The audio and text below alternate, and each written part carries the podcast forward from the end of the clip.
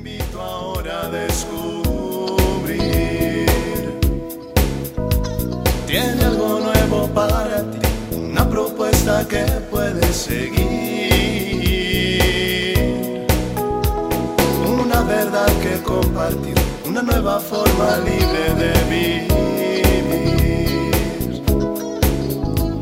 Un sencillo estilo de servir, el camino hacia la santidad. Hola, te saludo con gusto en otra cápsula de paz y bien. Invocamos al Espíritu Santo que nos ayude a tener este espacio de reflexión, de paz, de encuentro con el Señor. Bueno, yo sé que muchas personas les gusta servir en la iglesia. Algunos me dicen que quisieran tener más tiempo para prestar más servicio. Eh, hay quienes ya se han jubilado y pues eh, con ánimo buscan servir en diferentes áreas de nuestra iglesia y pues cada uno en las capacidades y en los tiempos que tiene pues es importante esa participación, quien más, quien menos, porque es eh, lo que se conforma pues como el cuerpo de Cristo que es la iglesia, ¿no?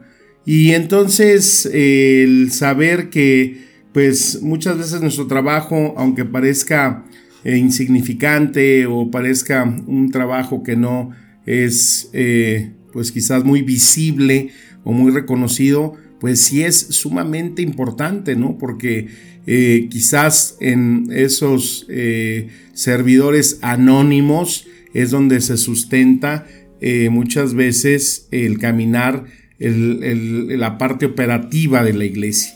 Y por ejemplo, el Papa Francisco hizo una mención muy importante a un cónsul eh, portugués que se llamó Aristides de Sousa y él salvó a miles de judíos fugitivos. Eh, él como era cónsul pues eh, llegó a generar entre 20 y 30 mil visas para que estos hombres, estos judíos, estas familias eh, pudieran encontrar la libertad. Y sin embargo, pues eh, si yo te hubiera preguntado que si tú sabes quién es esa persona, Aristides, Aristides de Sousa, pues como que no, no me hubieras podido responder, pues te digo, Oscar Schindler, pues recuerdas la película La lista de Schindler y pues también que fue un gran héroe anónimo y que pues se dio a conocer a través de la película eh, del libro su gran y valiosa contribución para eh, salvar a tanta gente. Y como todos esos héroes anónimos, pues este hombre, Aristides Sousa, eh, pues muere en 1954 pobre y casi olvidado. Pero ahí, pues, ese memorial del holocausto que hay en Jerusalén, el Yad Vashem, pues planta 20 árboles en su memoria y como lo menciona el Papa, es un hombre de conciencia recta e iluminada.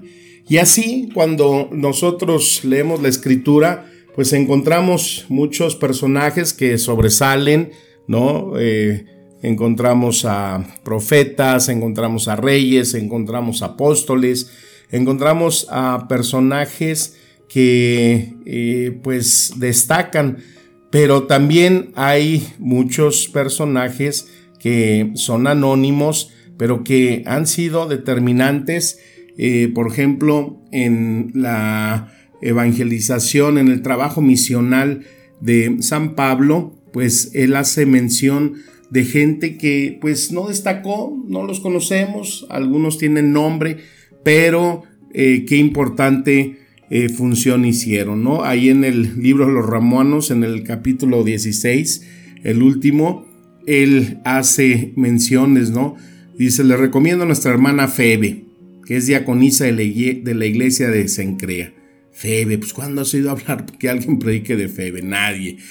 Eh, saludos a Prisca y Aquila, mis colaboradores en Cristo Jesús, los cuales Por mi vida expusieron sus propias cabezas y a quienes no solo doy gracias yo, sino también todas las iglesias de los gentiles. Recordemos que las cartas de San Pablo es muy probable que todas las escribió estando él preso en la cárcel, ¿no? Donde tenía tiempo de hacer eh, pues una rememorización de todo lo que vivía en sus caminares evangelizadores. Eh, saluden a Andrónico y a Junías, mis parientes, compañeros de prisión. Saludad a Ampliato, mi amado en el Señor. Saludad a Urbano eh, y a Estaquis. Saludad a Peles, probado en Cristo. Saludad a los que son de la casa de Aristóbulo. Saludad a Herodión, mi pariente. Lo que saca onda son los nombres, ¿no? Pues si alguien tiene eh, por ahí, hay que poner un nombre, pues aquí hay eh, muy buen surtido, ¿no? Mi hermano acaba de estrenarse como abuelo y pues Luisito aquí hay muchos nombres. Imagínate Herodión. Mamá, ¿por qué me pusiste Herodión? Pues una vez oí en una cápsula el nombre y me gustó y por eso te llamas Herodión. Saludos a los de la casa de Narciso. Saludad a Trifena y a Trifosa. Híjole, yo me imagino las gordas de la parroquia, ¿no? Animosas para las kermeses y chismosas también, pero pues eh, muy indispensable su presencia. Saludad a la amada Pérsida, que ha trabajado mucho en el Señor. Saludad a Rufo, Rufo, así se llama el perro de Paquito. Eh, saludad a, Sincrito, a Flejonte, a Hermes, a Patrobas, a Hermas, y a todos esos hermanos que están con ellos, a Filólogo, Julia, Nereo, a Olimpas, todos estos nombres, ¿quiénes fueron? No, pues fueron gente eh, que aparece anónima en su ser y en su quehacer, pero que fueron determinantes para esa labor misional de Pablo, para el crecimiento de las iglesias que se iban fundando en las comunidades. Y ahí ese trabajo, esa labor eh, pues que a veces eh, podía parecer insignificante, es determinante para construir el reino de Dios. Y no se diga ya en el plano mismo de Jesucristo, ¿no? Donde eh, pues sí destacan los apóstoles como aquellos llamados a seguirlo, pero también aparecen personajes que se mencionan de una manera muy discreta y ahí el que se atreve a hacer eh, mención de estos personajes, pues es eh, Lucas, que menciona a algunas mujeres discípulas, ¿no? Al final de la vida de Jesús.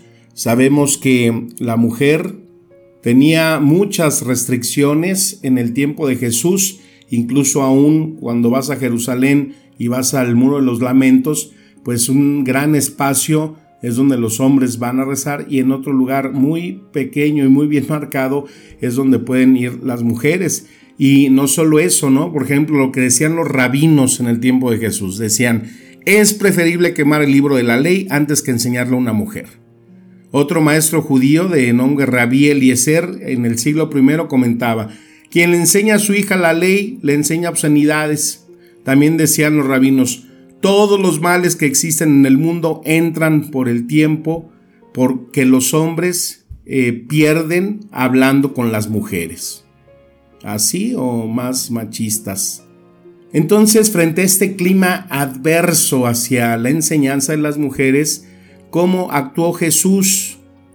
Sabemos que ya de por sí la gente criticaba a Jesús que lo tachaba de borracho, de comilón, amigo de pecadores, eh, de prostitutas y lo tachaban de loco.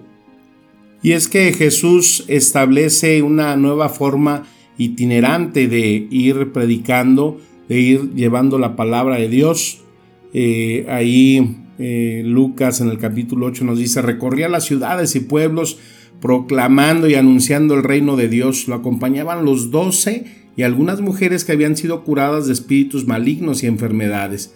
María, llamada Magdalena, de la que habían salido siete demonios, Juana, mujer de Cusa, que era un administrador de Herodes, Susana y muchas otras que lo servían con sus bienes.